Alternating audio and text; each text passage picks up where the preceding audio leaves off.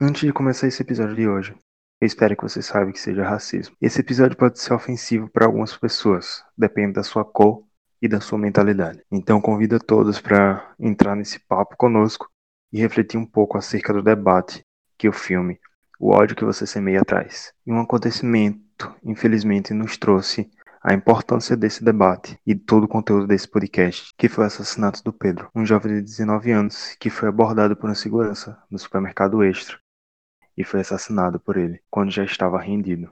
Esse, como outros casos, acontecem diariamente no dia a dia das pessoas negras e pobres, não só no Brasil, não só nos Estados Unidos. Então a gente peça que, independente da sua cor, você reflita e relute por um mundo de igualdade melhor. Tá pegando fogo, bicho! Why so serious? Achou errado, otário? Tadinho é o caralho, meu nome agora é Zé Pequeno, porra. Já chegou o disco voador! Eu, eu entendi a referência. Highcast, um podcast sobre cultura pop, mas sobre outras culturas também.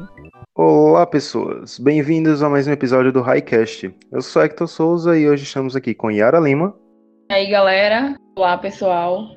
E estamos também com um convidado, Marcos Martins. Quem é você na fila do pão? Quem sou eu? Quem sou eu na fila do pão? Olá, minha gente! Olá, pessoas queridas do Highcast. Eu sou o Marcos Martins, apresento o podcast Depois de 19, sou designer, comunicador, jornalista, vendedor, de tudo um pouco e atualmente procurando emprego, né? Nesse Brasilzão querido, nesse mundo que a gente vive, né, gente? Temos que correr atrás, mas é isso aí. Olá, galera!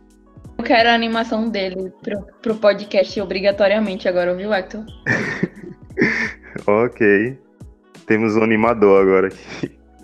Mas é isso aí, pessoas. Estamos hoje com um convidado, um, um ilustre convidado do podcast Depois de 19, um podcast que eu indico muito.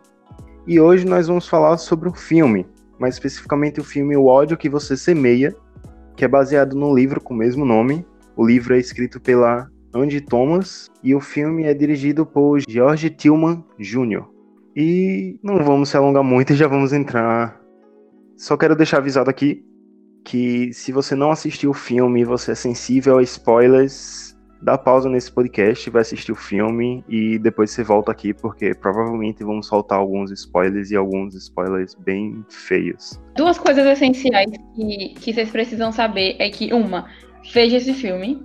E duas, a gente vai debater muito ele aqui. Então, se você ainda não assistiu, vai ver ele agora, neste exato momento, neste minuto, assim, agora, ok? Vai assistir, depois volta aqui para ouvir a gente, porque esse, esse tema aqui era bem esperado já.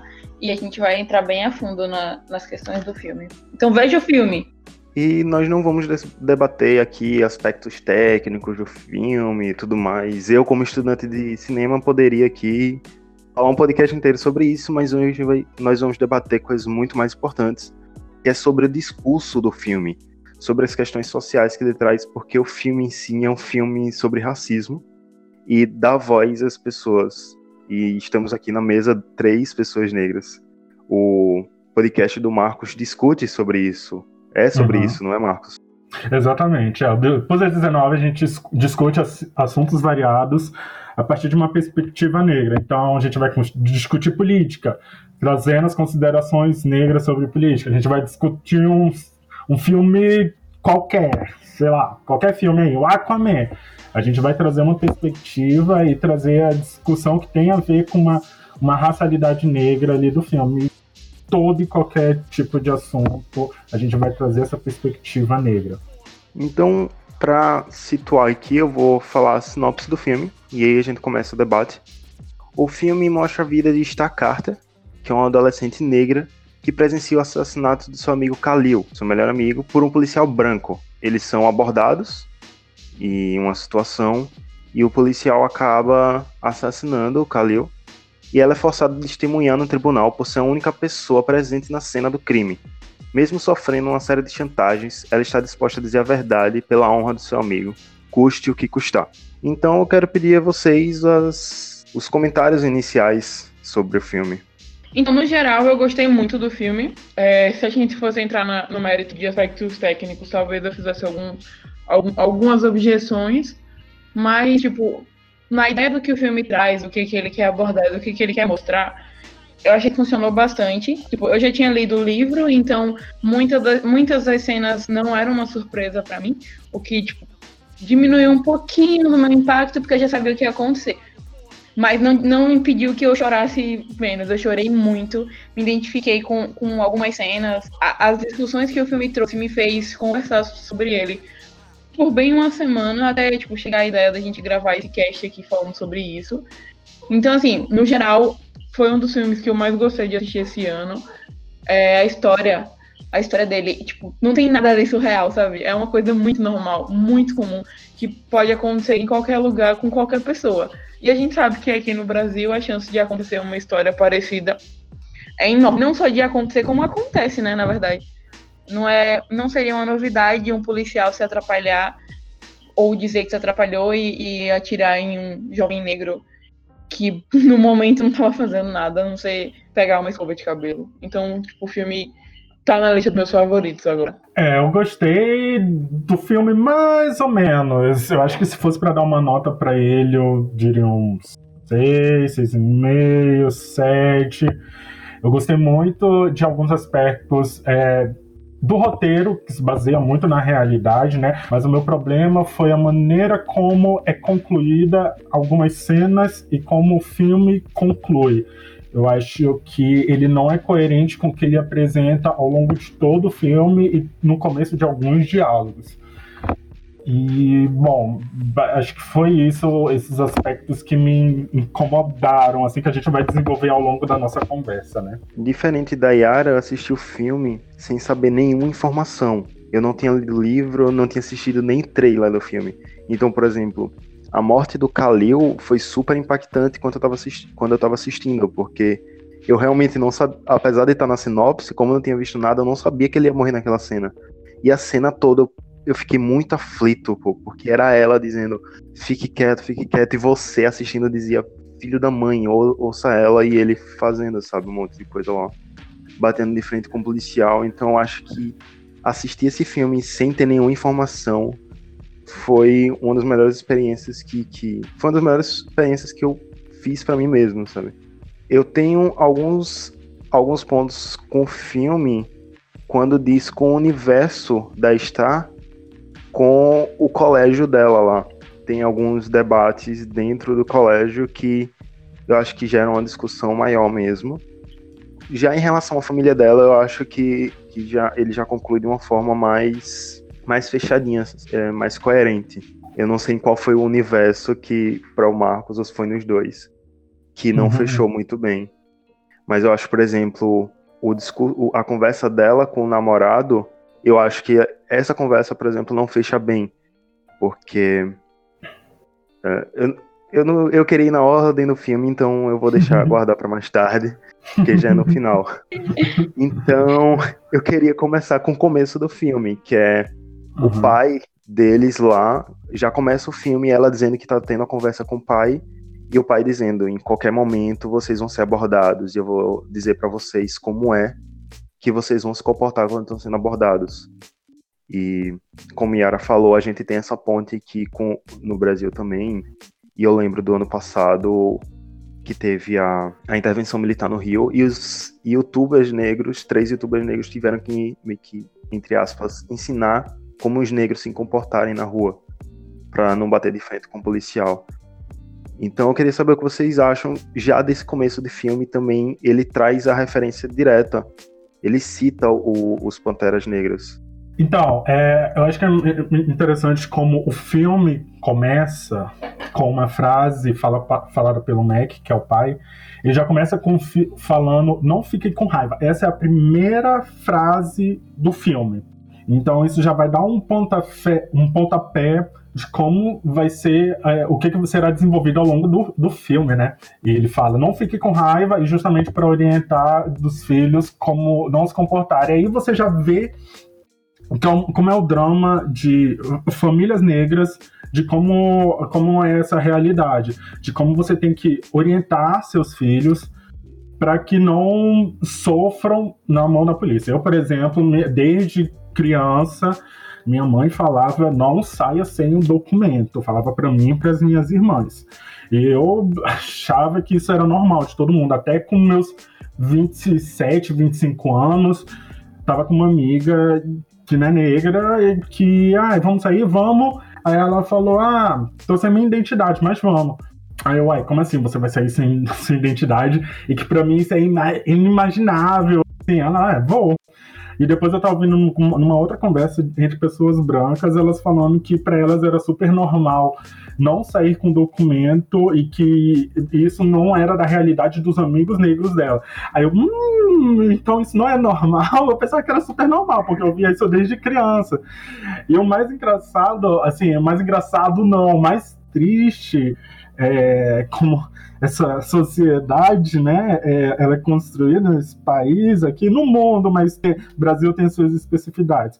É que minha mãe é negra retinta e a minha mãe sabia do racismo, mas não fazia essa ligação do racismo. Ela só sabia que o filho dela, que tem uma pele mais clara, tinha que sair com documento.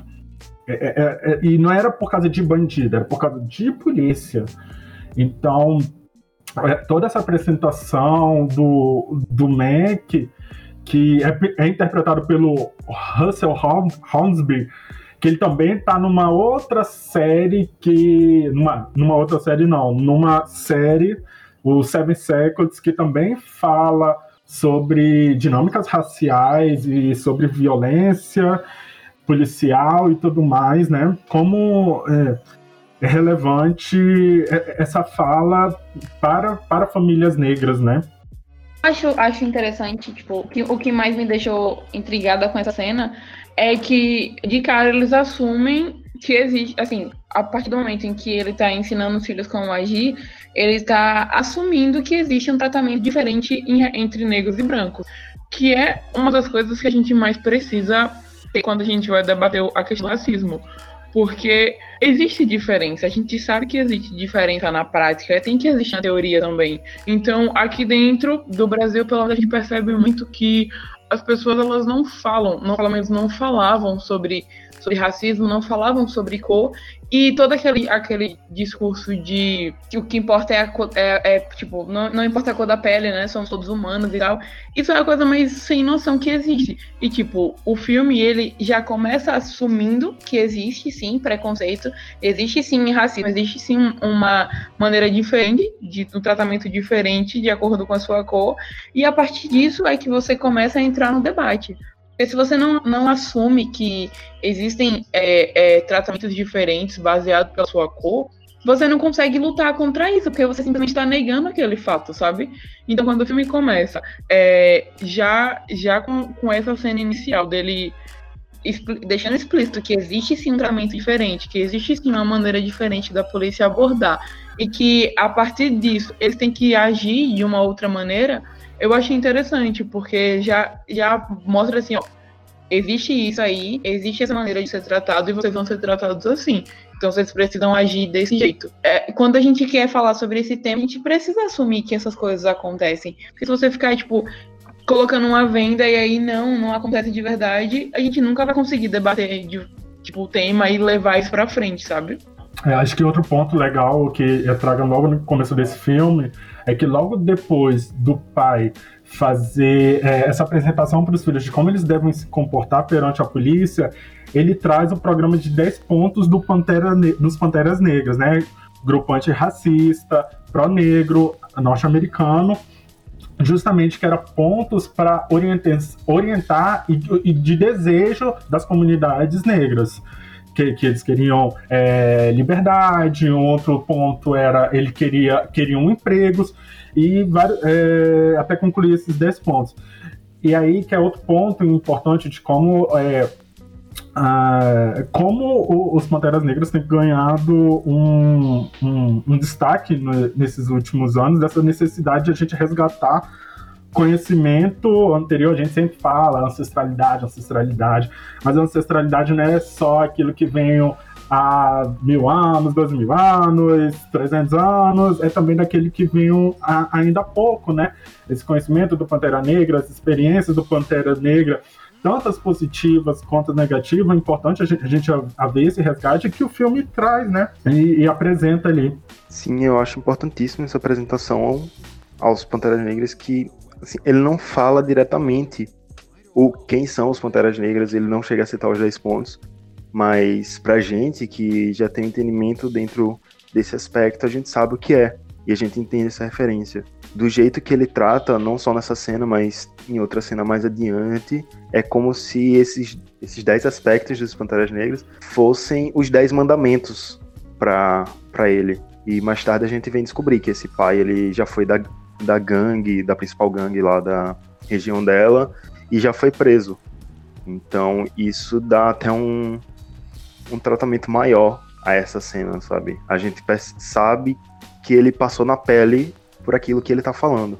E logo depois dessa cena, ela, ela apresenta a família, né? Ela fala do pai, dos irmãos.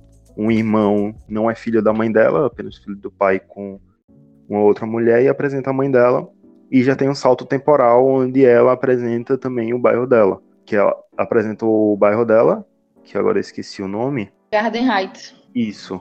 Quando ela termina de apresentar o bairro, ela fala do colégio dela, e é quase como se fosse aquela visão de escola pública é uma fábrica de delinquentes, e por isso que os pais dela colocaram ela numa escola particular, que é uma escola de brancos. Ela e o irmão dela são literalmente os, os únicos dois estudantes negros que aparecem no filme dentro daquele colégio. Isso aí no filme foi uma das coisas que me incomodou um pouco, entendeu? Porque, tipo, é, eu entendo perfeitamente a necessidade deles irem, terem ido para um colégio particular, né? Entendo muito bem. Mas a maneira em que ela, é, nessa narração ela colocou, é, tipo, o colégio particular como algo muito inferior, eu senti que faltou, não sei, tal, talvez se eles colocassem nessa, nesse, nessa narração aí uma, uma menção ao ensino público ser algo realmente distante da realidade do colégio particular, seria interessante. Mas eu senti que foi mais uma, uma, uma ideia rápida, assim, só para ilustrar porque que ela estudou num colégio particular. Porque, assim, é, eu estudei em colégio público a minha vida inteira. Nunca, nunca, nunca meus pais pagaram para que eu estudasse em colégio nenhum. E assim, é, eu tô na universidade, sabe? Então, tipo, a gente tem que, que, que entender um pouquinho que o colégio público é sim um, um, uma coisa muito inferior.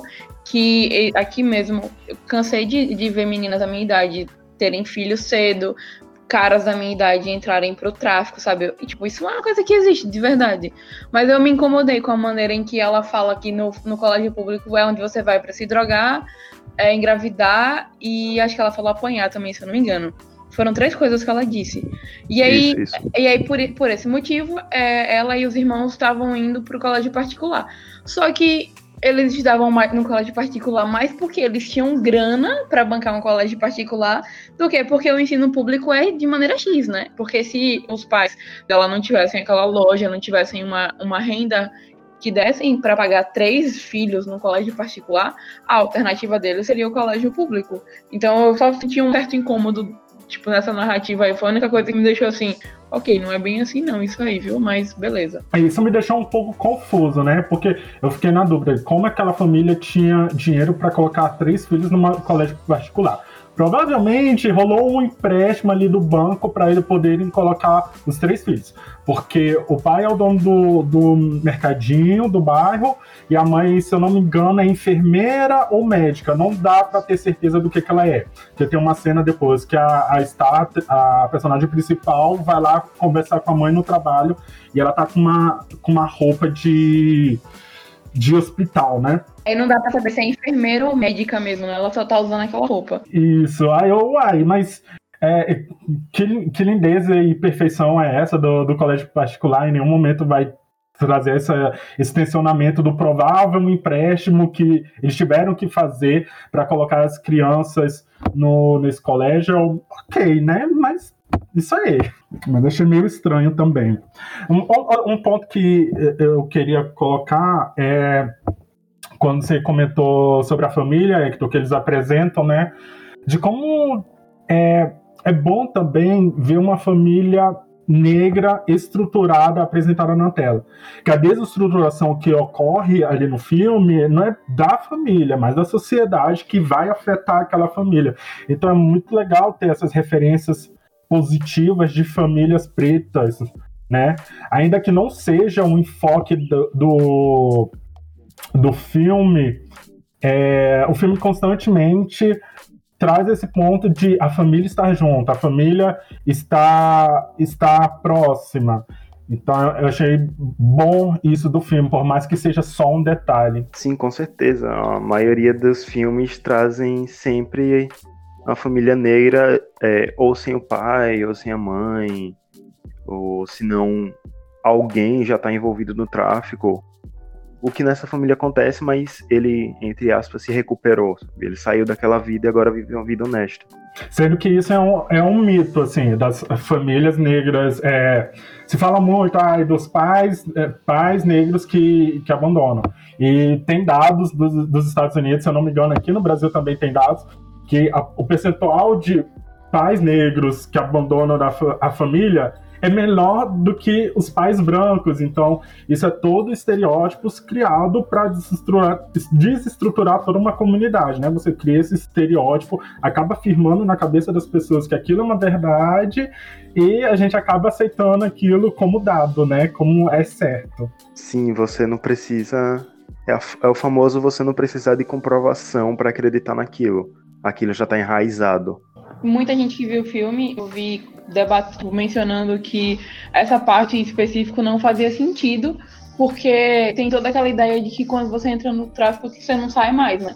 E, tipo, isso pra mim só ficou, só ficou na minha cabeça assim, mano, se fosse um cara branco, ninguém ia estar tá questionando que ele saiu, é, que ele conseguiu sair, entendeu? Porque, tipo, tem todo aquele estereótipo de que quando você entra nessa vida, tu não, tu não sai mais. E, de fato, acontece sim com boa parte, sabe? Mas não é uma, uma regra.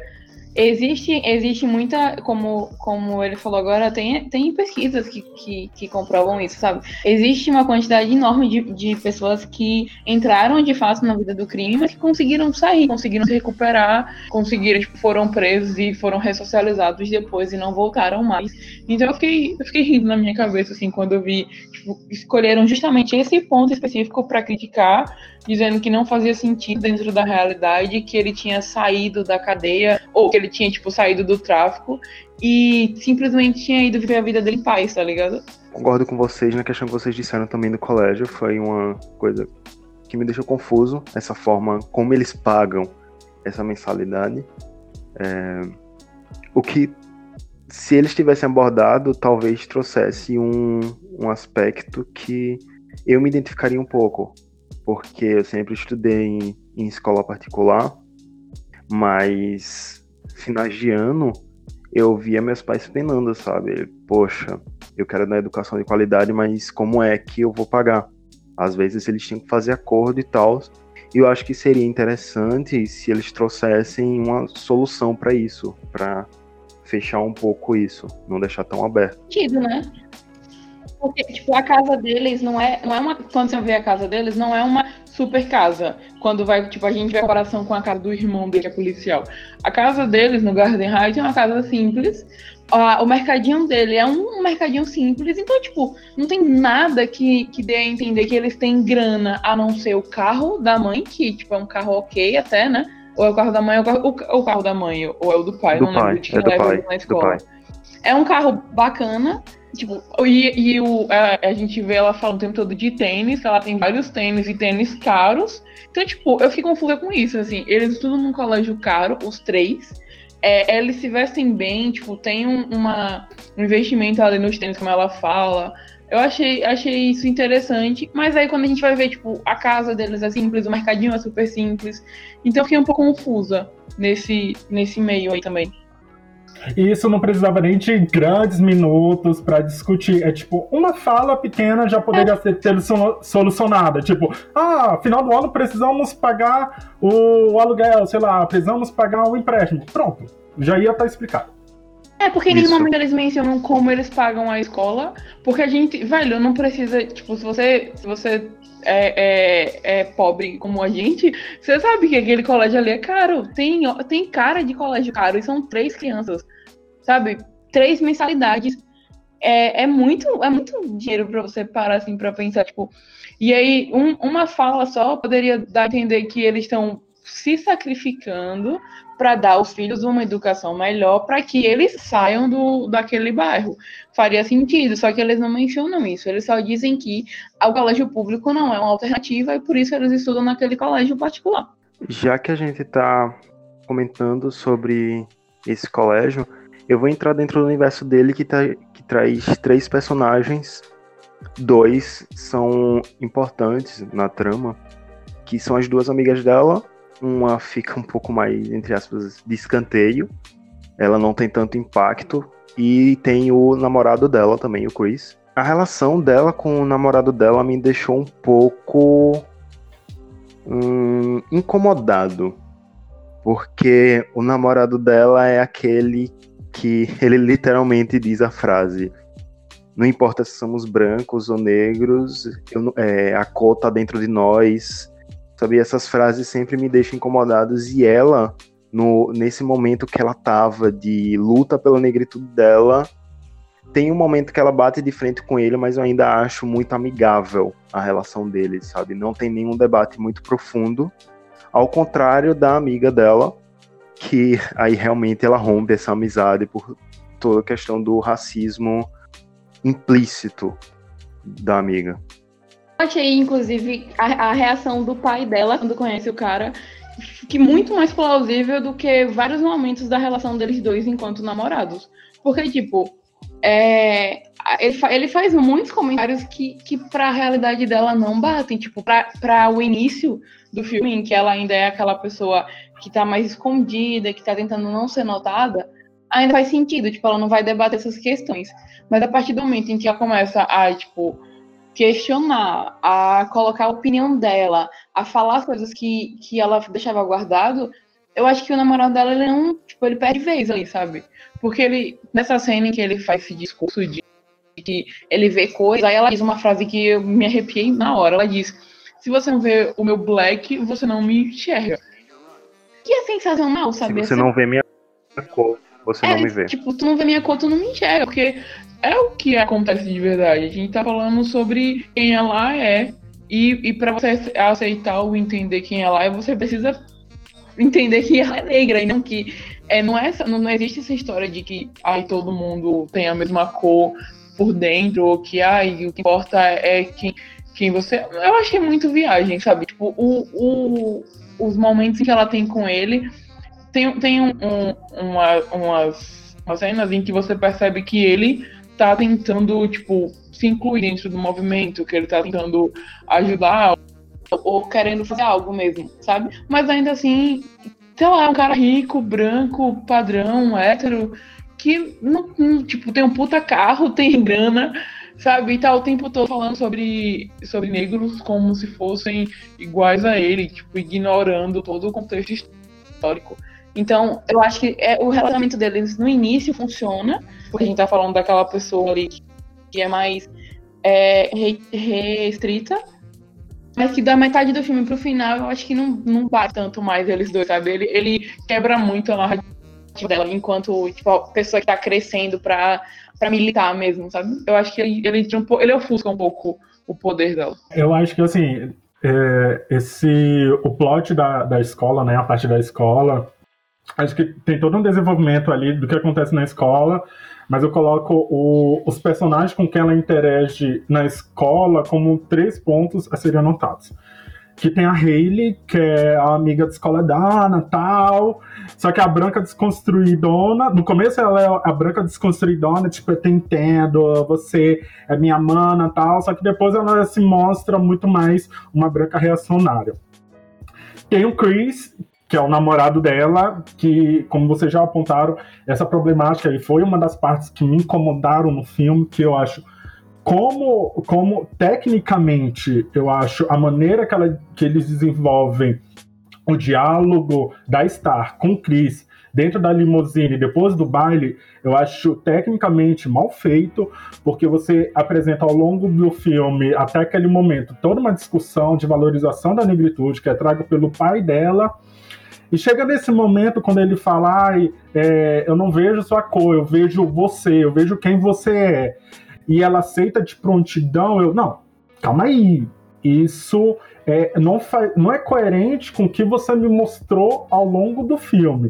Aí agora, trazendo para o aspecto social, assim, fazendo a comparação com a sociedade que nós é, vivemos, tirando mais a parte técnica, eu acho que é, é super, é super problemático você mostrar é, aquela conclusão, a conclusão daquele diálogo daquela forma, porque é muito permissivo.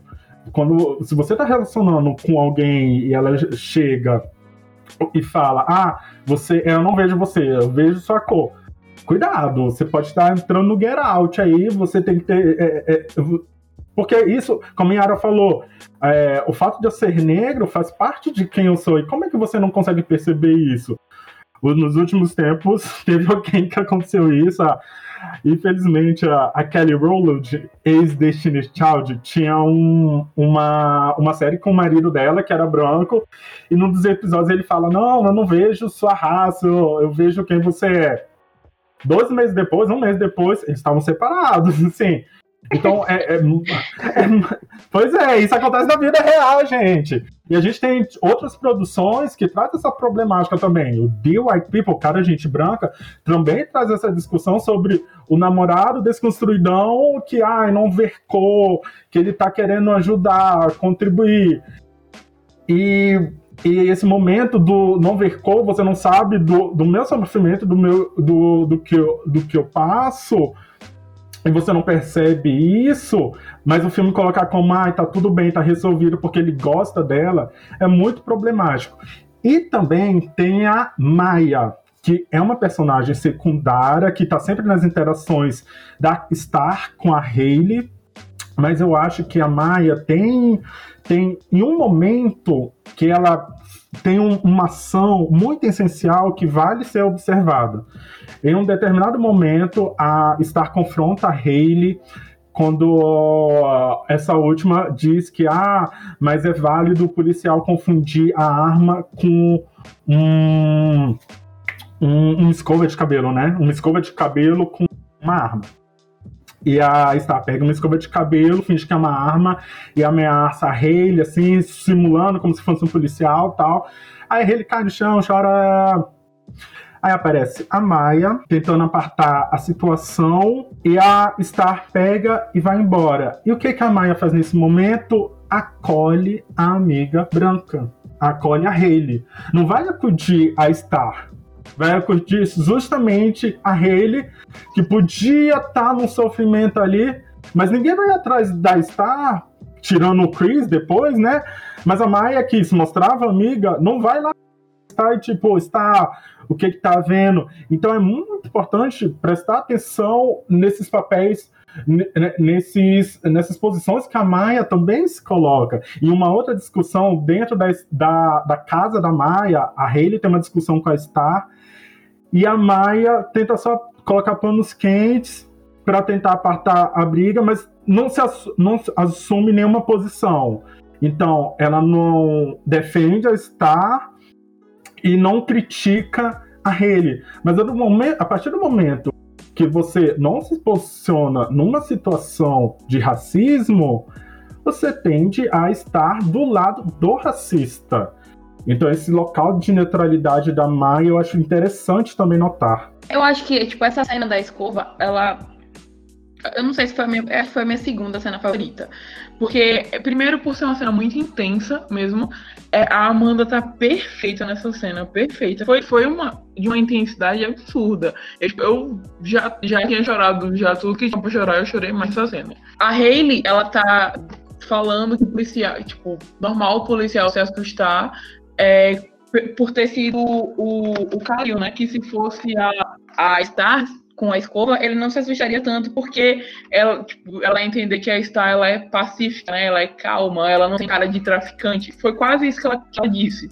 E aí a, a Star fica puta com a situação e aí usa a escova e faz como se fosse uma arma. Achei perfeito.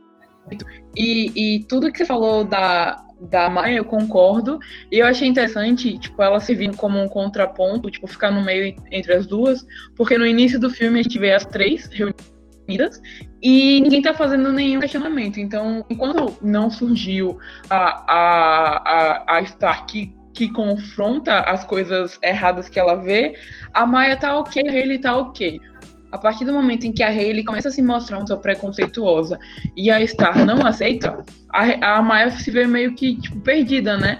Porque ela não, não conhece a vivência da, da Star, nem vai apoiar ela de cara, é, e também não sabe ainda se ela concorda ou se ela discorda da, da Hayley. Então eu achei legal, tipo, ela tá ali no meio como uma pessoa que tá tentando aprender, né? Eu acho que só faltou, faltou um pouco mais de de cena, de tempo de tela para ela, para que de fato ela fosse ser aquela pessoa que, que pesquisa, que tenta entender, que questiona. Achei que falta um pouco disso. Ela foi uma personagem muito mal aproveitada. Porque se ela tivesse tido. Mas você acha que ela tá tentando mesmo aprender? Porque para mim, a partir do momento em que tem aquela cena da escova, eu, cara, assim, eu, eu senti que ela não tá tentando aprender. Eu acho que na, eu, o que passou para mim é que no momento que o bicho pega, ela vai ficar do lado da rede. Porque ela não foi atrás é. de nenhum momento da Star. Ela fica do lado mais tipo, seguro. Exato. Do lado ela, que ela, ela sabe que a... ela não vai ficar incomodada. Ela não cutucou a ferida, nem ela defendeu. Tipo, eu acho que o, no final, na última cena do filme, é, a gente vê os, os três juntos, né? A, a Star junto com o Chris e a Maia. Mas a outra amiga, a Hayley, tá, tá em outra mesa, tipo, elas não têm mais contato.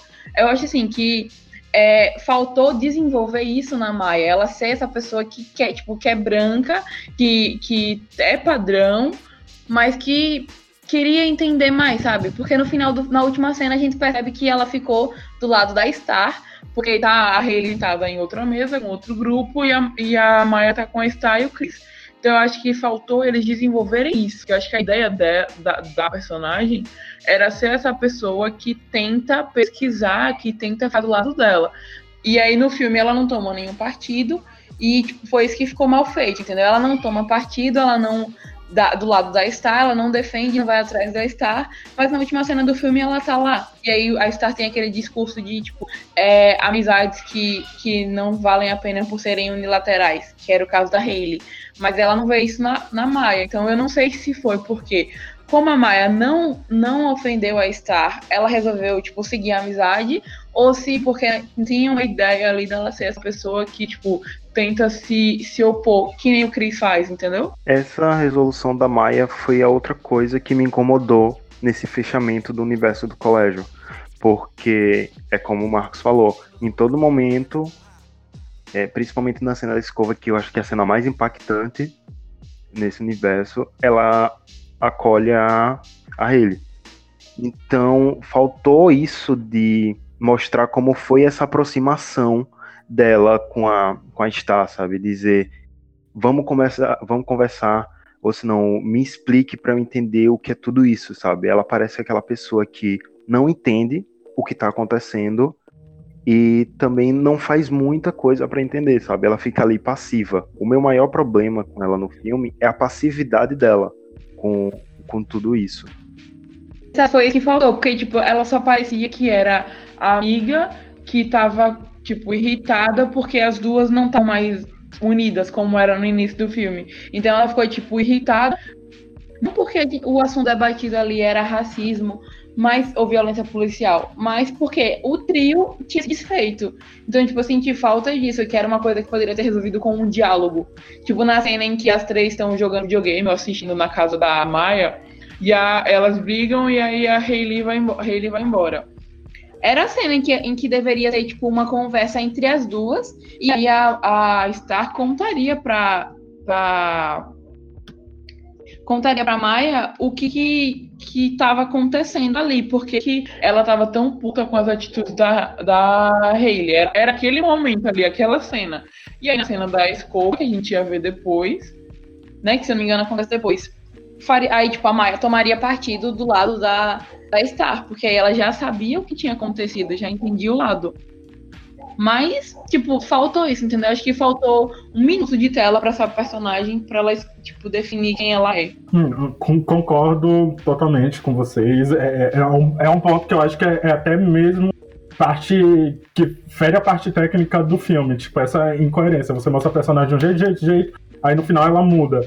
E, e trazendo para a nossa realidade social, eu acho que é aí que é um, um, ponto, um ponto problemático também do filme. Essa mudança mágica que acontece com a Maia, tipo, ai, agora eu entendo, ou agora eu sou aliada de você, que eu odeio esse termo de aliado.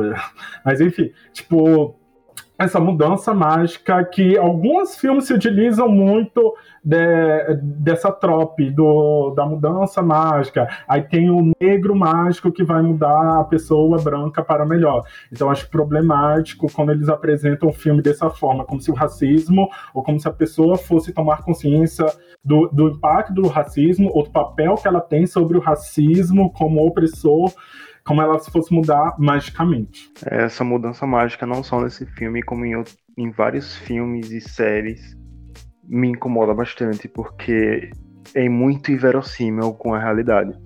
E fechando esse universo do colégio, eu quero voltar tanto no filme como pro universo do bairro dela, que a gente vai pro pra festa, aquela festa entre aspas do gueto, que a gente é apresentado pro pro ponto motor que move essa mudança da Star, que é o Kaleu, que ele, eles encontram lá na festa e ele tá mudado, vamos dizer, com as roupas, ele tá com acessórios caros, que é quando ela percebe que ele entrou no mundo do tráfico. E aí ele, ele até fala por que ele entrou nesse mundo, né? Porque ele tá com a avó doente. E aí apresenta que a maioria das pessoas não entram nesse mundo porque querem. Entram porque precisam, sabe? E aí acontece uma confusão na festa, eles fogem eles fogem lá pra não serem pegos, não acontecer nada com eles, e ele dá uma carona com ela. Tem todo aquele papo emocional deles dois que eu achei, eu achei bonito, sabe? Eu tava torcendo para eles ficarem juntos, porque eu não sabia que ia, depois dali ia acontecer algo trágico. E aí, logo depois que ele sai com o carro, um o policial para eles e a cena do assassinato de Khalil, que é uma cena que eu achei bem impactante, bem forte e mostrou os dois contrapontos de como agir, sabe? Mostrou ela que ela fez tudo que o pai tinha ensinado, sabe? Você respe respeitar entre aspas, porque ali ela não estava respeitando, estava sendo submissa ao policial e você confrontar que é o que a Khalil fez e acabou pior para ele. Então eu queria que vocês comentassem um pouco sobre toda essa sequência, principalmente essa cena do assassinato dele. Velho, tem duas coisas aí que eu fiquei muito pensativa. Primeiro, é... eu achei muito genial o Khalil mencionar é, o que tinha acontecido com a família dele, né? Que a avó dele descobriu que estava com câncer e imediatamente foi demitida. A mãe dele é uma viciada, né? Então tinha abandonado ele, aí ele tinha que, que se virar do jeito que dava. E aí ele menciona que trabalhava no McDonald's, mas não pagava o suficiente. Então, tipo, é uma coisa que, que é importante a gente sempre falar, que realmente as pessoas não entram no mundo do, do, crime assim, ah, ok, vou entrar ali no mundo do crime porque achei legal. É questão de necessidade. E a Star menciona, acho que no depoimento, a, a TV, ela fala que não tinham muitas oportunidades, né? E o trabalho dele não pagava o suficiente para sustentar a família. E aí, é, é, um comentário que eu queria fazer é que a atuação é uma coisa muito importante nesse filme. A, o, o KJ Apa, que faz o Chris, ele é um péssimo, eu acho ele um péssimo ator. Ele não tem carisma nenhum, sabe? Tipo, a, a Star teve cinco minutos ao lado do, do Khalil, que é o Audi Smith, o nome dele, que é rapper também. Ela teve, sei lá, cinco minutos de cena com o cara e eles tinham uma química, velho, perfeita. Eu torci tanto para aquele casal naqueles três minutos que eles estão dentro do carro. E, e o, o, tipo, era uma química que o cara no filme inteiro não soube desenvolver. Então eu olhava pra cara dele apática e eu, tipo, mano, termina com esse cara. Não, não fazia sentido. Você via ela, ela interagindo com, com o Kalil e depois ela interagindo com o Chris. Poxa, quem tinha que ter morrido era ele. Aí, tipo, é, era um, um, um, dos comentários e o outro que eu acho genial é que a gente viu nessa, na cena da abordagem policial como a Amanda, como a Star ficou, né? Tipo, ela seguiu os, os passos do, do que o pai mandou. E o Kalil não. Então, tipo, a, a, a Star tem uma família estruturada. Ela tem o, a, o pai, ela tem a mãe, ela tem os irmãos. Ela teve essa conversa. Obviamente, a gente percebe que isso não aconteceu com o Kalil. Porque a mãe dele é uma drogada, tipo, a avó dele tenta criar como mudar, só tem ele, o irmão. Então, a, a, a Star teve a oportunidade de, tipo, ter uma conversa sobre isso, de, de saber como reagir. O Kalil não, então, tipo, ele faz aquela brincadeirinha ali de é, conversando com ela, porque na cabeça dele ela tava nervosa, então ele vai tentar acalmá-la. E se ele tivesse, talvez se ele tivesse seguido os procedimentos que a Amanda seguiu, as coisas seriam. A Amanda, a Star seguiu, as coisas teriam sido bem diferentes. Então, é, você percebe aí que uma família estruturada faz uma puta diferença, sabe? Provavelmente a avó do Kalil nunca teve essa conversa com ele, e a mãe, obviamente, que não. Então, eu achei legal mostrar essa, essas duas maneiras aí, porque é só mais uma crítica, né? Tipo, é, é, se, se a família dele fosse próxima ou esse diálogo fosse uma coisa que existisse, as coisas poderiam ser diferentes todos por Kalil. Meu Deus, Kalil, assim. Nossa, e na cena que eles apresentam com o Kalil, ele ainda vem em câmera lenta, assim, tipo. Minha aquele filha...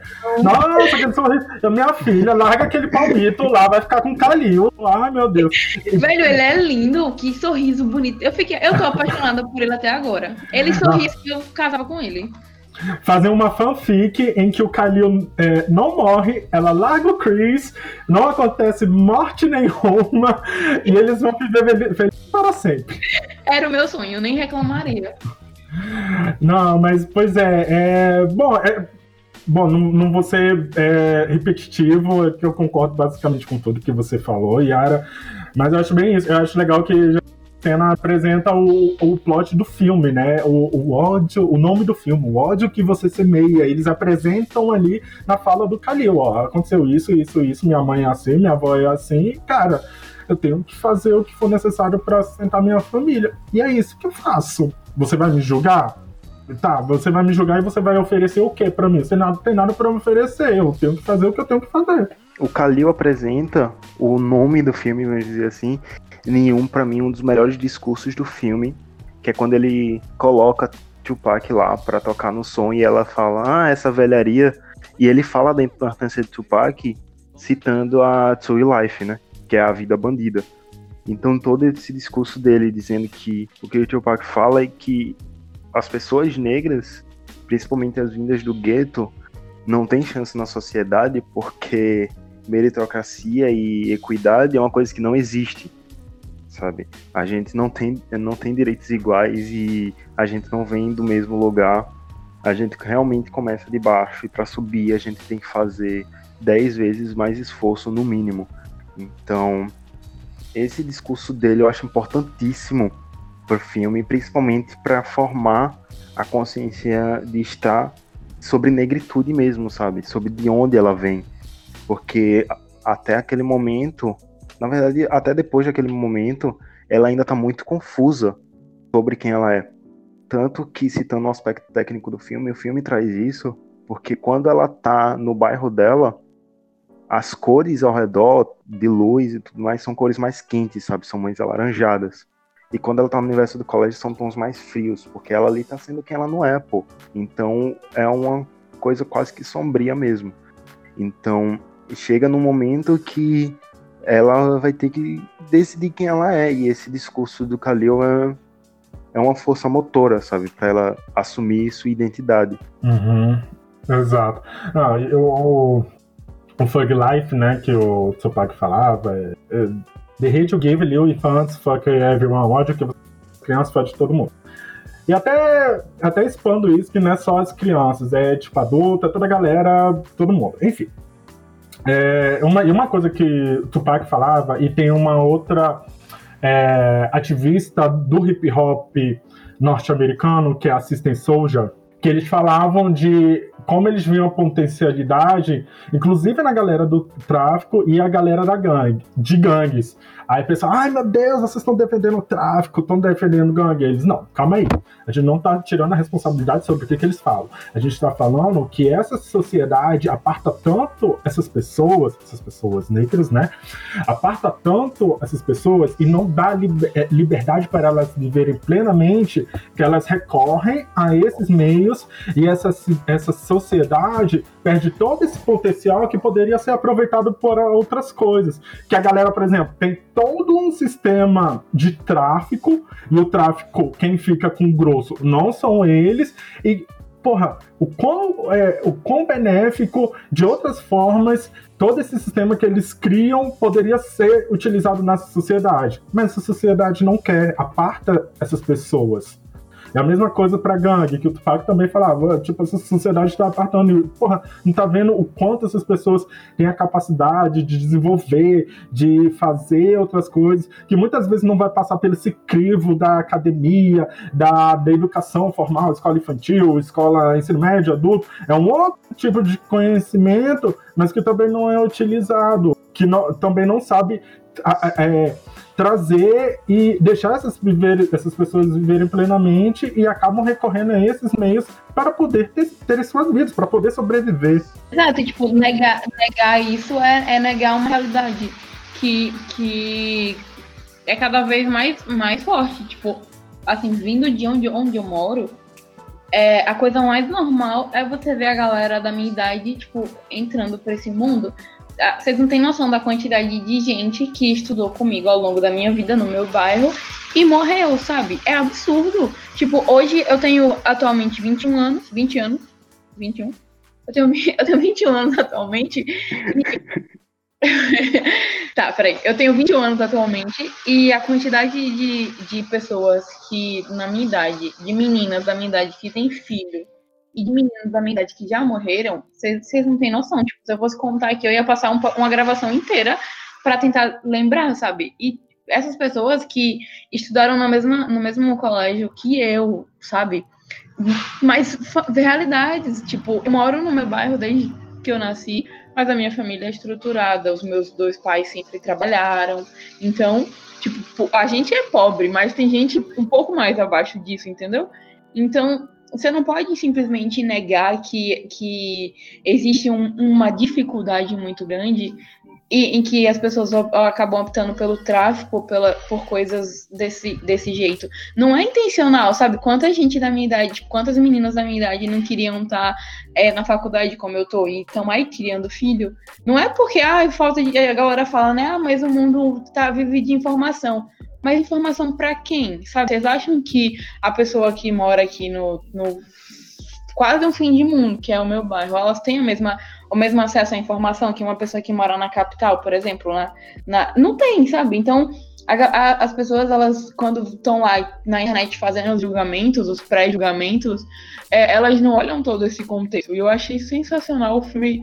Vocês viram, foi uma, uma, uma linha de diálogo e o Kalil deixou claro o porquê dele ter entrado nesse mundo, sabe? Foi uma linha de diálogo só, uma coisa tão simples. Ah, eu não tenho grana, eu não tenho qualificação para conseguir um trampo, não tem ninguém querendo me contratar, o meu trampo paga mal, sabe? Tipo, é, quanta gente a gente conhece que trabalha no McDonald's no, no, e nessas outras lanchonetes 24 horas, assim?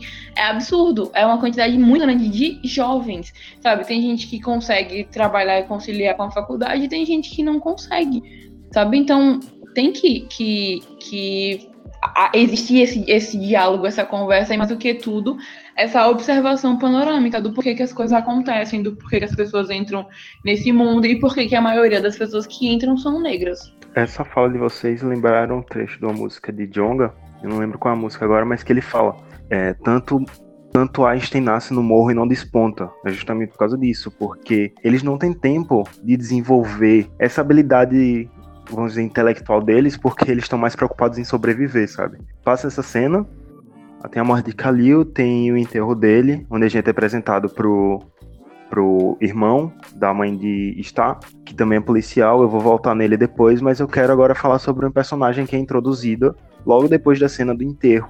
Na verdade, na cena do, do funeral, na igreja, que é a, a ativista, que ela vai até depois conversar com a Star para estar depois e tudo mais, porque ela quer trazer essa luta, sabe? Quer discutir isso. Hum, é, tanto que o nome do movimento deles é Just for Justice, Juntos por Justiça. Mas uma coisa que me deixou pensativa é porque a todo momento são duas ou três cenas mostra esse grupo na rua tentando fazer um protesto pacífico e, os, e todos os protestos acabam em pancadaria, em agressão policial e os negros revidando.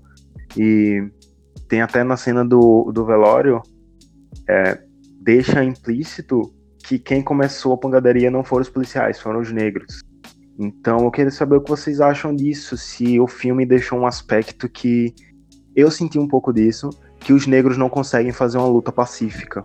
Olha, é, só, só para concluir rapidinho, o nome da música que você falou é do Jonga é Corra, e ele faz uma descrição perfeita é do que a gente tá falando aqui, que tipo, é nessa música ele tá falando sobre os negros que estão que vivem na favela, né, as pessoas que vivem na favela e que tem uma puta mente criativa, mas tem zero recurso para colocar isso para jogo e acabam tipo largando e indo só procurar um trampo mesmo as duas cenas das manifestações que eles fazem me lembrou muito a manifestação que é, que, que é retratada no filme Selma, sabe?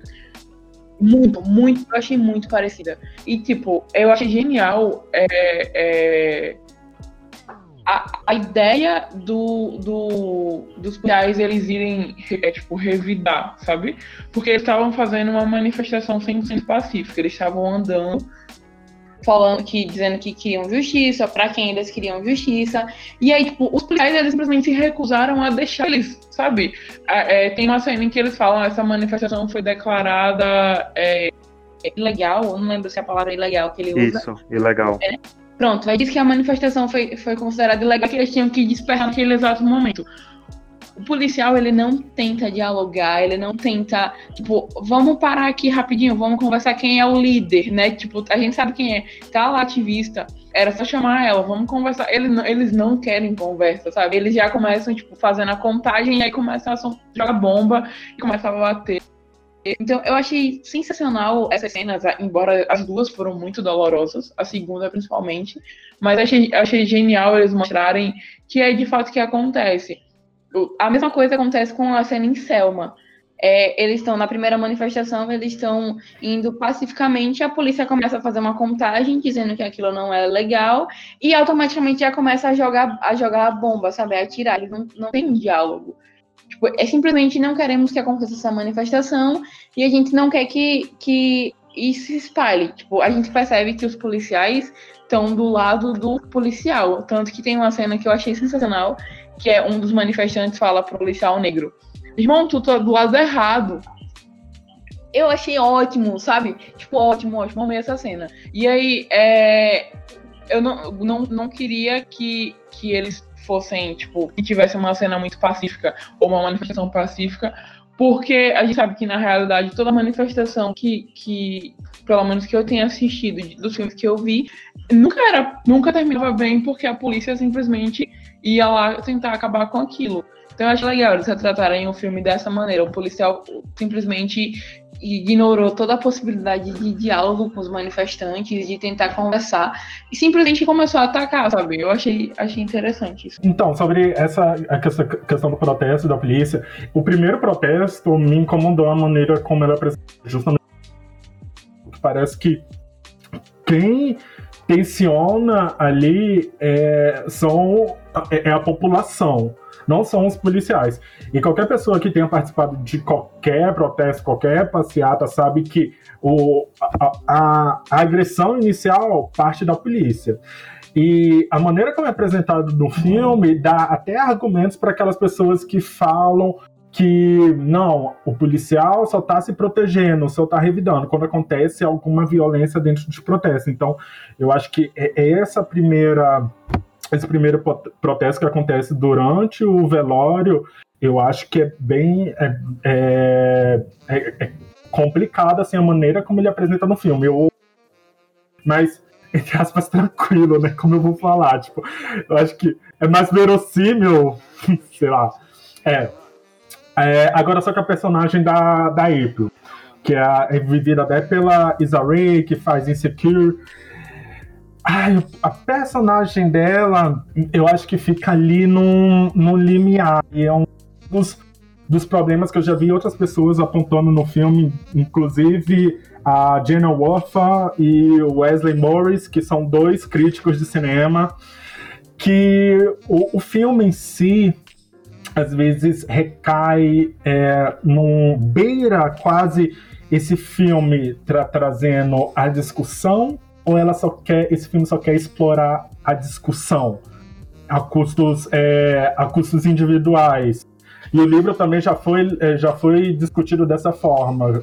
O, o livro foi escrito apenas para para a autora querer vender livro ou realmente trazer a discussão. E eu acho que a personagem da April incorpora justamente isso, porque teve momentos no filme que eu senti que ela só queria se aproveitar da Star. E, e, e mas eu não tenho como é, colocar isso como conclusivo, porque eu acho que tem momentos que realmente ela quer ajudar, quer apoiar aquela comunidade, mas eu acho que fica ali beirando, assim, é, assim, flertando entre o explorar e entre o ajudar mesmo. Eu acho que essa personagem ficou um pouco, não sei se confusa, ou não sei se foi a intenção mesmo do filme apresentar ela desse jeito, mas assim, foi a minha interpretação, pelo menos, né? Nem todo mundo vai ter, ok.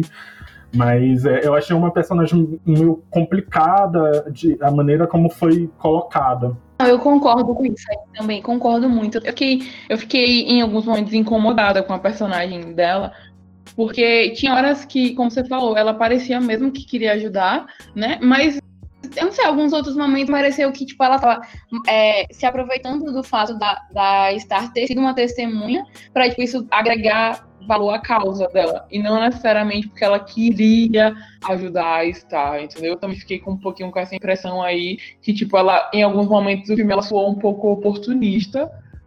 É, e, e, tipo, sei lá, querendo usar, se aproveitar daquela situação pra, pra dar força à causa dela. Uhum, exato.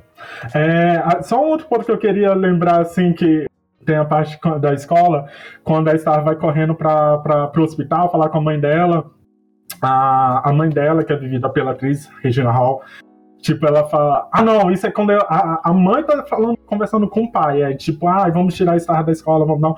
Aí ela fala assim, ó, oh, já tem diversidade demais ter uma negra que foi é, testemunha de um assassinato é diversidade demais para a escola. Eu achei ótimo que é, um, é uma pequena fala que faz é, que tensiona toda essa questão, essa frase que, ai, diversidade, assim, é que me irrita, eu falo dessa maneira que me irrita muito como esse diversidade é utilizado hoje em dia, assim, ah, é tudo lindo, maravilhoso, diversidade, ela justamente faz essa crítica. Era só isso mesmo que eu queria falar. Eu concordo, velho. Eu acho, acho, acho interessante fazer essa. Porque, tipo, quando você fala do, do pai e da mãe, você percebe que tem uma diferença muito grande. E, tipo, enquanto o pai ele é apaixonadíssimo pela, pelo Garden Heights, ele quer viver ali para sempre, se possível, a mãe quer tirar as crianças, né? Tipo, tá, tá pagando um colégio caro para que vocês se formem e saiam daqui. Então a mãe é o tempo todo querendo sair, sabe? Tipo, pelo bairro ser perigoso, pelo fato do marido já ter trabalhado com com os Kings, né? Tipo, eu acho, acho muito interessante o quanto ela luta, assim, pra sair dali e o quanto o pai vê aquilo como perder as origens. Eu achei legal esse questionamento. Duas coisas do que vocês falaram. Uma foi o que o Marcos falou da palavra diversidade.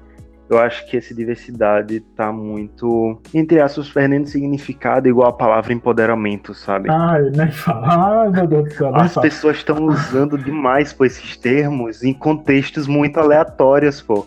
As pessoas estão perdendo a mão para usar esses dois termos. E o outro aspecto é no que Yara falou do, da diferença do pai e da mãe, sabe? Eu vi muito isso, tipo, o pai, ele quer lutar de dentro, ele quer fazer a mudança ali dentro. E a mãe quer sair dali para os filhos terem uma vida o melhor possível, sabe? Então, um quer que ele mude, é, quer que a vida melhore dentro do bairro, sabe? Ele é mais, vamos dizer, ligado à comunidade, eu, pelo menos na minha interpretação, ele é mais ligado à comunidade do que a mãe. A mãe é muito pela família, mas o pai tem aquela visão de que a comunidade é a minha família, sabe? Eu não, eu não tenho que lutar só por nós cinco.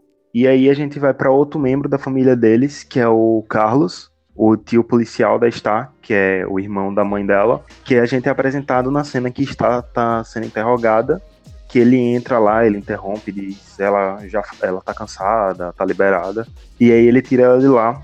Mas eu acho que a cena principal dele é quando ele tá conversando com a Star na cozinha da casa dele, que, cara, foi uma das cenas que mais me deu nojo em um personagem desse filme, porque ele é negro e ele fala como a polícia age se vê um negro num carro e tá com a menina, e ele fala tudo que passa na mente do policial, e a Star só responde com a pergunta: Se fosse um cara branco de terno numa Mercedes, você ia atirar?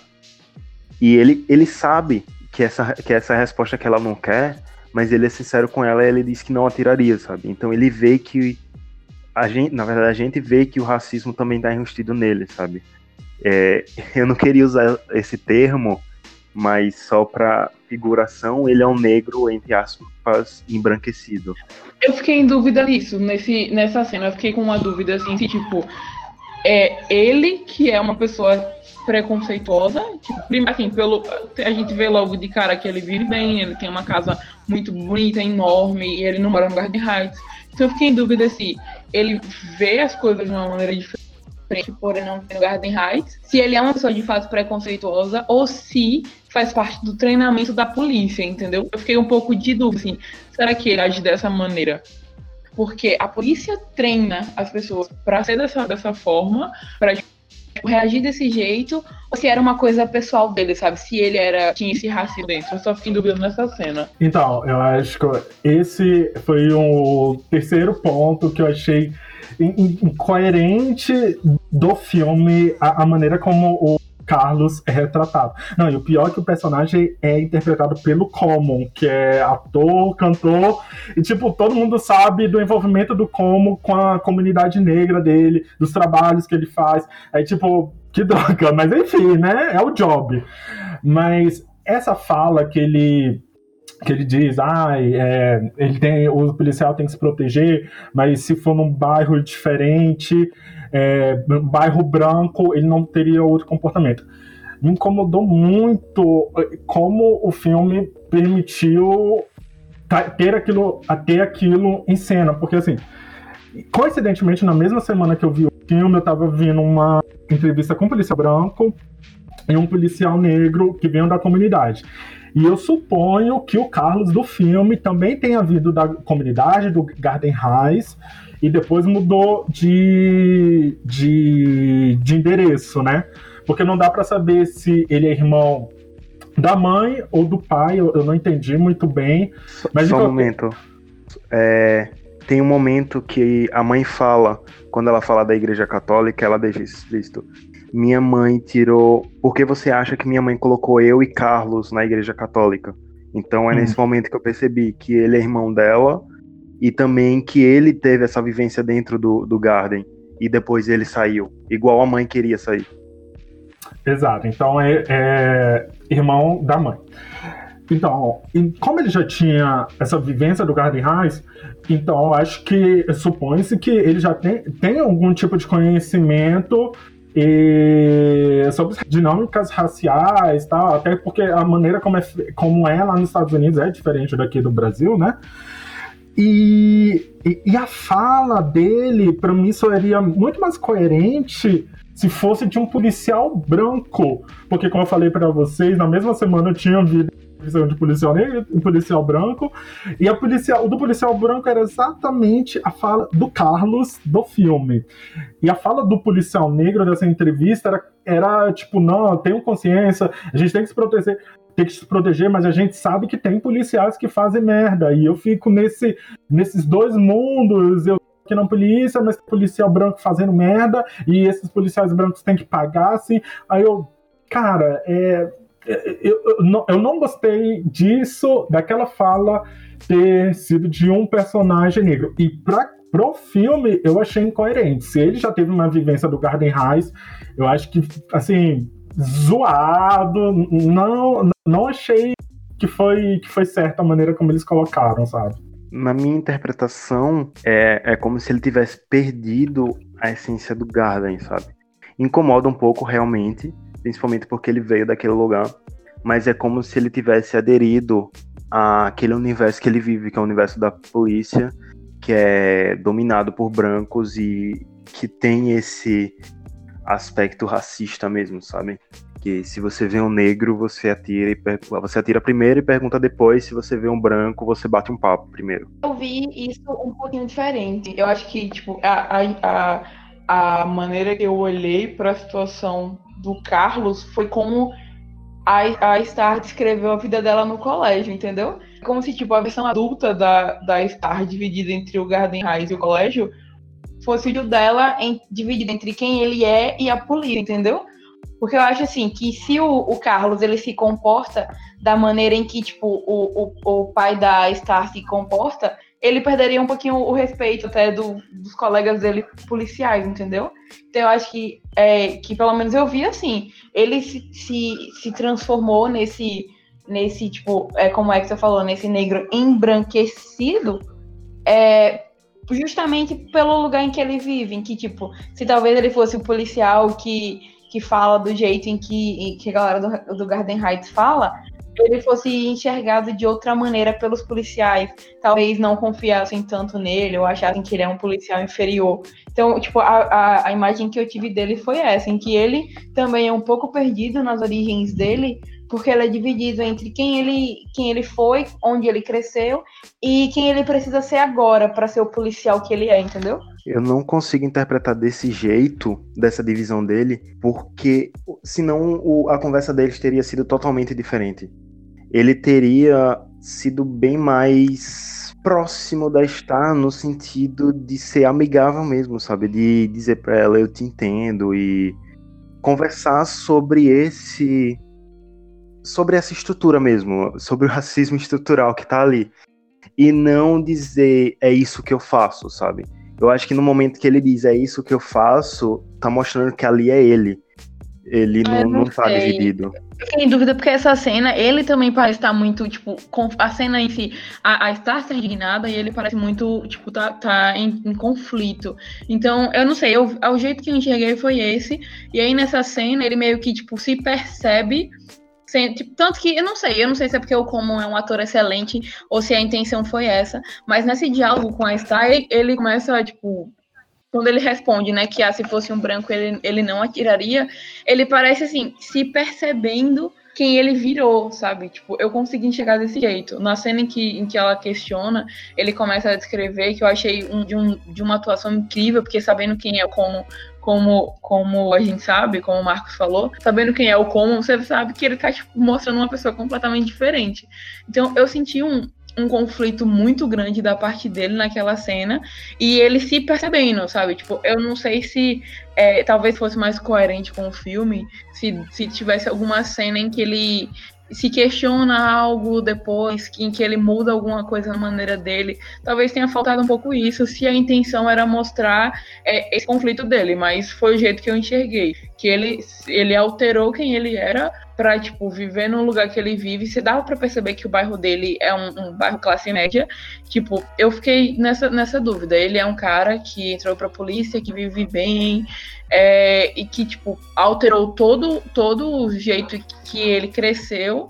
E aí depois ele se percebe é, nada mais nada menos do que agindo como um policial branco, que em algum momento ele provavelmente tenha criticado, sabe? Então, o jeito que eu vi foi esse, ele se percebendo no, virando uma pessoa que ele não era, ou tipo percebendo que ele não era tinha perdido a origem da negritude dele. Não sei, eu não sei, eu vi desse jeito. É, eu acho que a proposta do filme era mostrar o Carlos em conflito, mas eu acho que quando mostra essa cena do diálogo dele com a Star, eles é, abdicam disso para mostrar um negro embranquecido. Porque eu acho que principalmente é, eles querem mostrar esse conflito quando ele chega no velório do, do Kalil e vai conversar com a mãe do Kalil, com a avó do Kalil, fardado. Então ele mostra todo o respeito e toda uma preocupação com a comunidade por fazer aquilo que eu acho que muito provavelmente se fosse um branco e não tivesse na comunidade, o policial branco não faria isso. Só que aí na outra cena eles abdicam disso. Eu acho que foi, é, é, para mim, eu acho que foi um erro de, de como o filme, o roteiro do filme mesmo. O personagem não não encaixa, o personagem do começo não encaixa com o personagem do final. É como se o personagem não mantivesse sua linearidade, sabe? já no final do filme, uma cena também muito impactante depois do, do, do protesto, que a Star vai lá e fala em cima do carro e os policiais é, começam a revidar o protesto com, de forma violenta, começam a reprimir mesmo. E aí a Star e o irmão vão se abrigar na loja. O King coloca fogo na loja do pai, onde eles estão para matar mesmo a Star. Os dois vizinhos de loja lá do, do Carter, eles vão, vão acudir os filhos, o pai chega, salva eles e aí o King vai confrontar, confronta o pai e o King. E na hora que o pai tá procurando a arma, a gente vê que o, fi, que o pequeno, o Sakane, é, tá apontando a arma, sabe? E aí é quando a start tem o start que não é o ódio que você semeia, é o ódio que nós semeamos.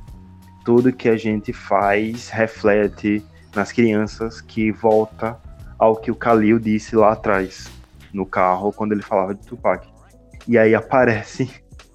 Foi outra cena que me deu muito nojo dos personagens, que foi os dois policiais apontando a arma pra criança, sabe?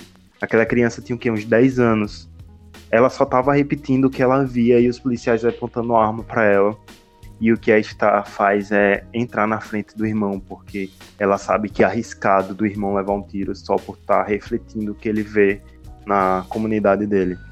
Ah, eu queria que vocês falassem um pouco sobre essa cena e sobre o desfecho do filme mesmo, que o pai, que a comunidade fala sobre o King, o King vai preso e dá aquela sensação que tudo terminou em paz. Velho, essa cena da, da, da é perfeita. Eu fiquei arrepiada num nível. Porque, tipo, foi uma coisa que eu peguei surpresa porque em nenhum momento eu prestei atenção na criança. Em nenhum momento eu prestei atenção nele. Nenhum mesmo, assim.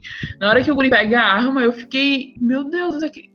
E, tipo, foi, foi prova, né? Que é, o, o ódio mesmo que você que é, que semeia para as crianças pode a sociedade. Eu fiquei muito assim, mano, verdade. O tempo inteiro em que é, as coisas aconteciam, a criança tava ali. A criança tava na cena em que eles estão comendo no McDonald's e, é, e, o pai é abordado pela polícia. A criança viu o irmão machucado quando apanhou do, do King lá. Tipo, eu fiquei muito impressionado porque o filme, naquele, naquele, naquela cena, ele provou o que ele estava querendo mostrar que era de fato o ódio pra, semeado para as crianças e tipo que é quem vai crescer e, e trazer aquilo para a vida adulta. E ao mesmo tempo o, o tipo, a maneira em que, em que a Star se percebe tendo coragem suficiente para entrar ali sabe? E fazendo aquele discurso todo. Eu achei, eu achei genial mas o final do filme ele não, não bateu tanto para mim porque eu achei achei legal o discurso dela contando que aí é, acabou a regra do, do dedo duro e, tipo, tem que ser X9 mesmo, tem que contar as coisas, porque pareceu muito perfeito. Ah, aprenderam King, ok.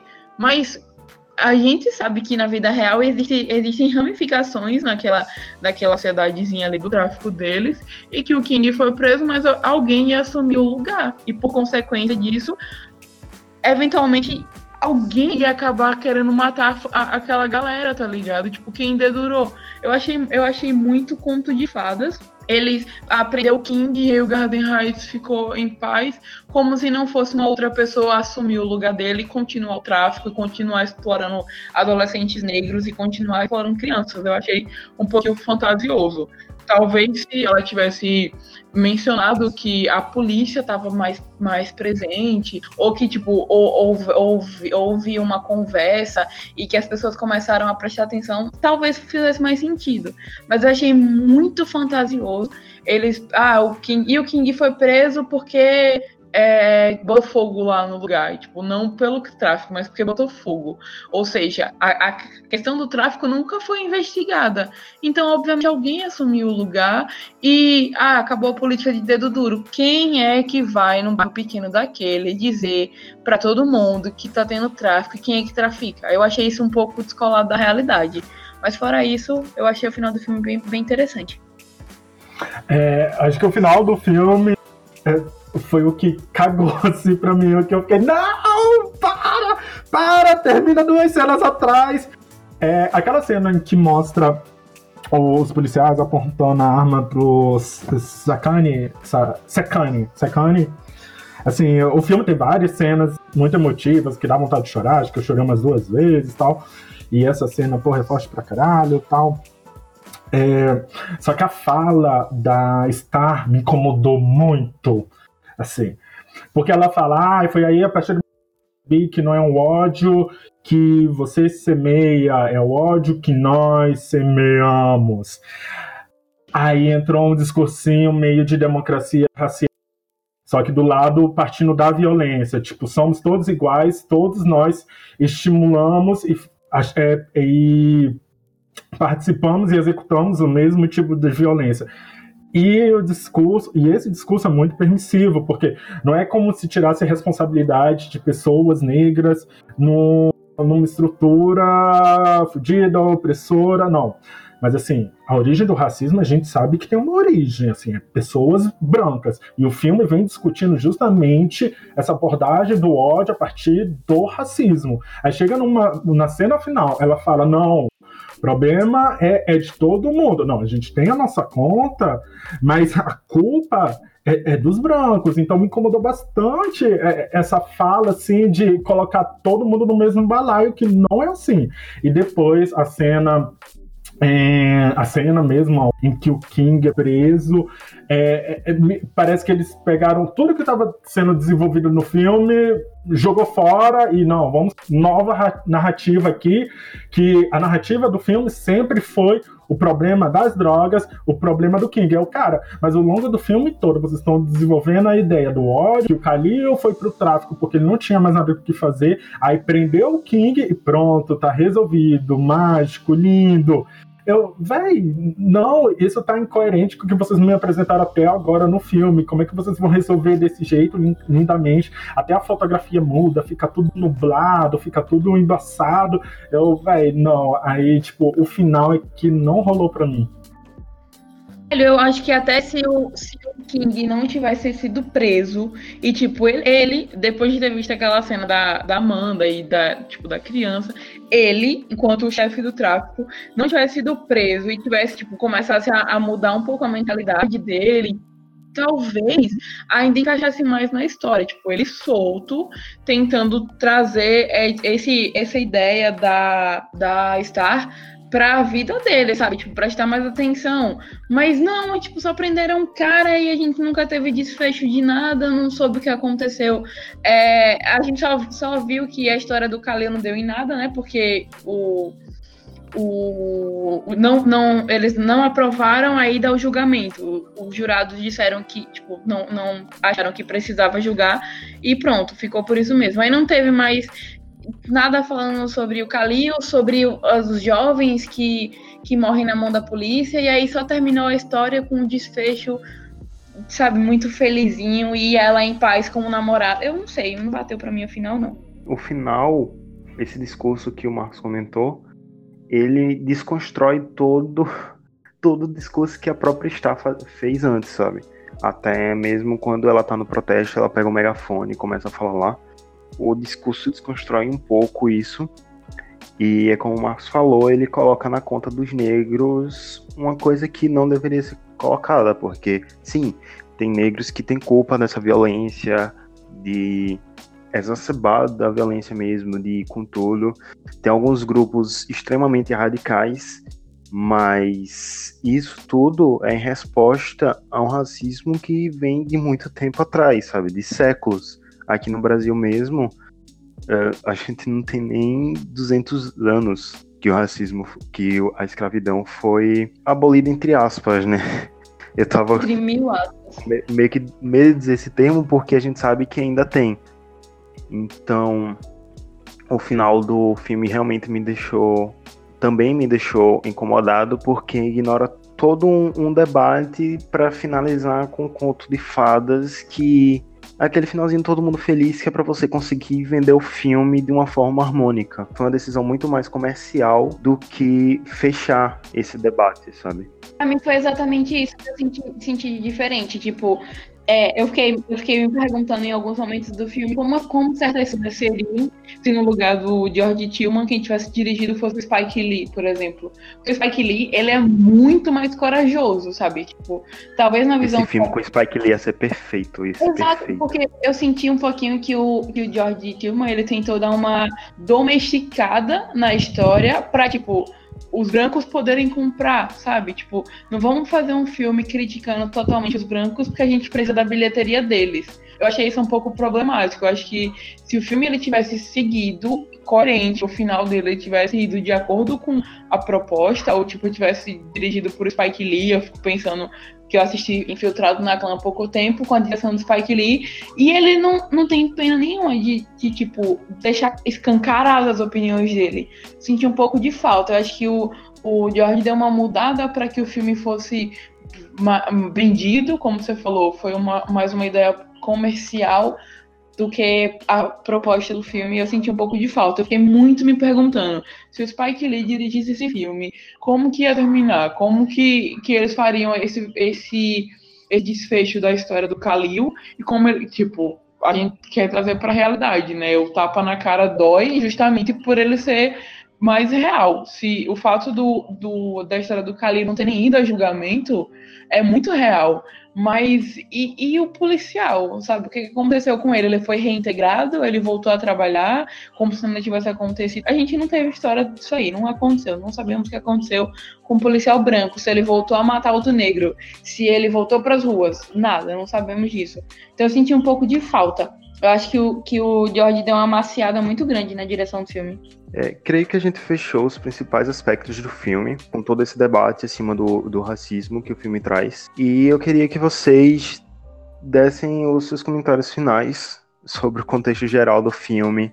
E se vocês pudessem também, principalmente o Marcos, que já tem todo um estudo sobre isso, trazer esse contexto para dentro do Brasil, porque a gente sabe que o racismo nos Estados Unidos é diferente do racismo brasileiro. E não importa o lugar do mundo, os pretos sofrem racismo, mas o racismo vem de uma forma diferente. E eu queria que vocês tecessem os comentários finais sobre isso. Tem duas coisas que eu, que eu queria, assim, só de cenas do filme que eu achei muito interessantes. A primeira é a cena em que o, o pai da Star vai receber o Chris em casa e ele vai dar uma gorjeta pro cara porque acha que ele é o taxista. Eu achei essa cena de uma genialidade absurda. Porque, tipo, é uma coisa normal que a gente já cansou de ver no, no cinema e na vida real. São as pessoas acharem sempre que o negro é o empregado, né?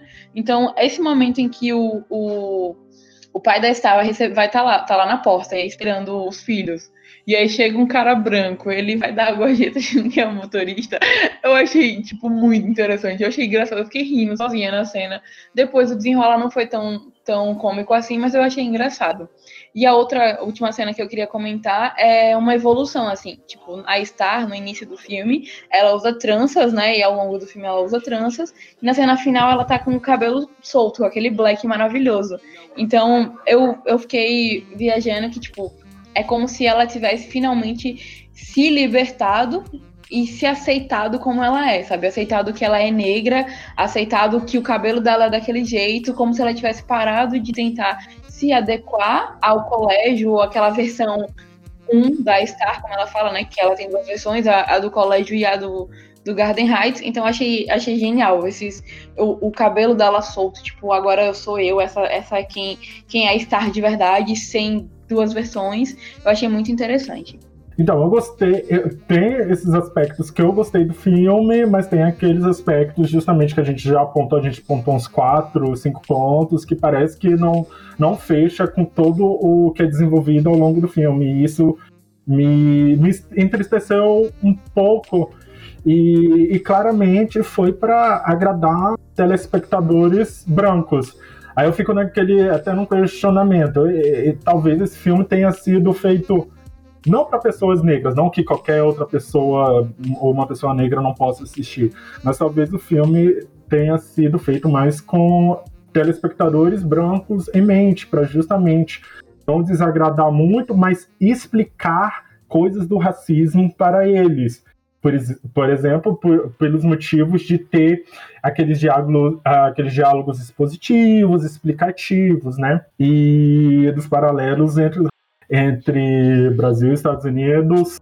É, eu acho que aqui a coisa, por exemplo, um filme desse fosse realizado aqui no Brasil. Eu acho que, primeiro que aqui no Brasil o racismo é, é, muito velado e por muito se compra o discurso da democracia racial. Todo mundo compra o discurso da democracia racial, inclusive nós, negros, compramos. E isso é comprado pela galera mais reacionária e a galera também de esquerda, dita, entre aspas, progressistas, que eu não sei muito bem o que significa essa palavra progressista, é aquelas palavras que acabaram perdendo o sentido de tanto repetir. Mas é um filme que poderia trazer todas essas abordagens do filme, mas nunca falar que tinham elementos do racismo sobre essa ordem progressista, que é um mal que também ocorre na galera de esquerda daqui do Brasil, comprar muito esse discurso da democracia racial e falar não, são de classe, não tem a ver com racismo, sendo que as coisas aqui se misturam. Quem, quem é o que define a classe vai ser a, a raça. Então lá como no processo de construção histórica dos Estados Unidos, os guetos foram claramente formados colocando pessoas negras e os brancos passaram a ocupar os melhores bairros, teriam os melhores empregos, aqui o processo de segregação ocorreu diferente, ocorreu através da miscigenação, né? Essa miscigenação que na verdade é um, projeto de embranquecimento. Então ia rolar, digamos, um filme desse muito mais confusão e mais confusão na mente das pessoas sobre se é racismo ou não. Então, por exemplo, a gente tem Cidade de Deus, mas Cidade de Deus toca, toca ponto nos fatores do, dos personagens ali estarem presentes serem negros. Eles falam questão de ser pobre, mas questão de negro é um ponto aqui, um ponto outro, esquece. Diferente desse ódio que você semeia, que você claramente vê que a questão é pontuada pela raça. Então eu acho que teria que ter um trabalho de um, de um, de um diretor, de um roteirista, deixar essa discussão bem clara, porque a gente tem que avançar na discussão. E é isso que também eu acho que faltou um pouco no, no filme do ódio que você semeia. Eu acho que tem muita explanação, explicação, mas não desenvolve, não além. E eu acho que é necessário ir, é, não, não só discutir, a gente já discute demais as justificações, as explicações, e eu sei que tem uh, pessoas aqui não chegaram a essa discussão, mas é necessário a gente ir além, desenvolver, concluir, é, tornar isso algo concreto. A gente está discutindo raiva, racismo, o que, que a gente vai fazer efetivamente para combatê-lo? O que efetivamente os negros irão construir? Então, eu acho que é necessário nessas obras terem também essa característica. Eu só posso concordar.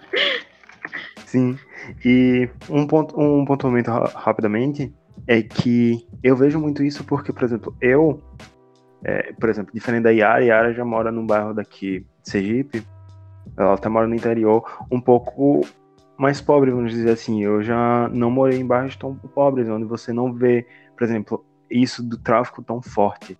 Eu, eu me sinto negro um pouco privilegiado, porque, por exemplo, eu sempre estudei em escola particular. Mas mesmo assim, eu sinto os problemas da minha cor, porque, por exemplo, meu pai é branco, e quando a gente entra numa loja, as pessoas olham para mim diferente de como olham para ele, sabe?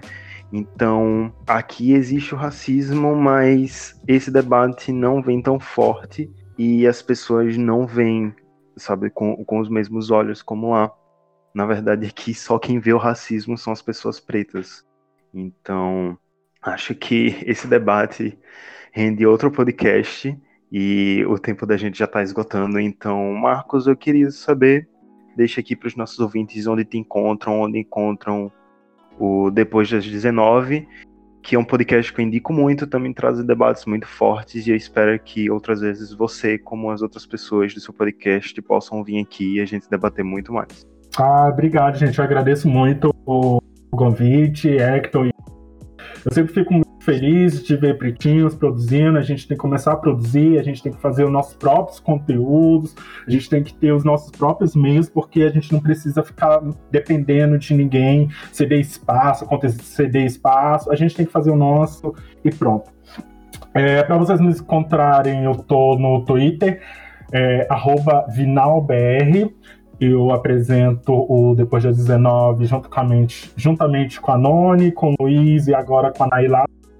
O nosso arroba é depois das 19, tanto Instagram, Facebook, é, Twitter. E você pode assinar e nos escutar no no Spotify, no Deezer, todas as plataformas de streaming, iTunes, é, CD pirata, fita cassete, toca-disco, em tudo. É, é, só você pedir que a gente vai te fornecer. Mas tá tudo é lá, só, também dá para achar pelo site, só colocar depois das 19, Google tá aí, vai ajudar. E é isso, gente. Quero agradecer de novo. Um grande abraço. A gente que agradece aqui sua presença. Um grande abraço também. Muito obrigado a você que nos ouviu até aqui. Espero que o debate tenha sido muito proveitoso para vocês. E Yara, se quiser se despedir do público, se despida, se não, solta a vinheta. Muito obrigado pela sua participação. Sério, você enriqueceu muito esse episódio. E galera, assistam esse filme, sabe? Assistam o áudio que você semeia, assistam Selma, assistam 12 anos de escravidão se vocês aguentarem. É, pesquisem, sabe? Leiam, leiam Andy Thomas, leiam é, é, Jamila. Procurem se informar, sabe? Procurem se informar, façam de vocês. É, continuem ouvindo a gente. É, se você curtiu o tema, é, deixa os comentários aí que a gente continua produzindo coisas do, do gênero. Tudo depende da recepção de vocês. É, então é isso. Obrigado por ouvir a gente. É, continuem mandando feedback de vocês. A gente vai sempre agradecer por isso. E é isso. Esse, esse filme é maravilhoso. Esse livro é incrível. Então é isso. Leiam, assistam, perguntem pra gente, pesquisem, fiquem à vontade. E é isso. O mundo é nosso. Esse foi o Highcast. Até o próximo episódio. Vocês já assistiram Viúvas? Já, Não. perfeito, perfeito. Ah, eu tenho uma teoria que o filme não é sobre assalto, o filme é sobre palmitagem. É o filme fala, é sobre só metade o filme.